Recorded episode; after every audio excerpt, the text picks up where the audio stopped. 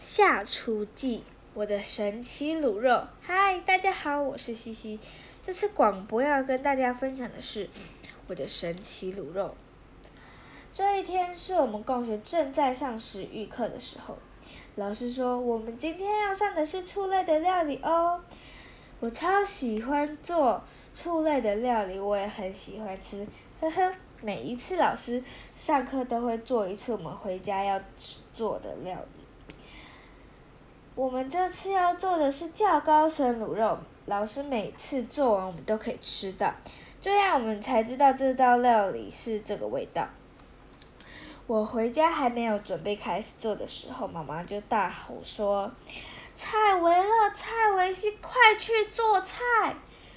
我跟乐乐说：“好啦。”我就说：“妈咪，我不要跟乐乐一起煮。”乐乐说：“好啊，我也不要跟你煮。”开始做啦，先放肉，再放较高笋等等的，完成啦！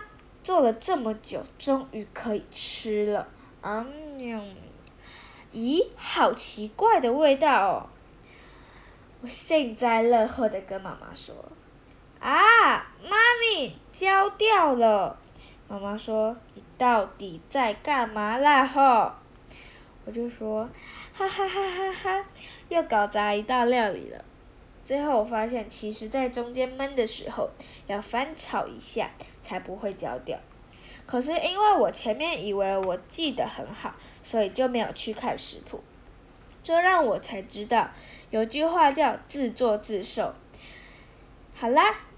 今天的故事到这边，谢谢大家听了这次广播，我们下次再见啦，拜拜。请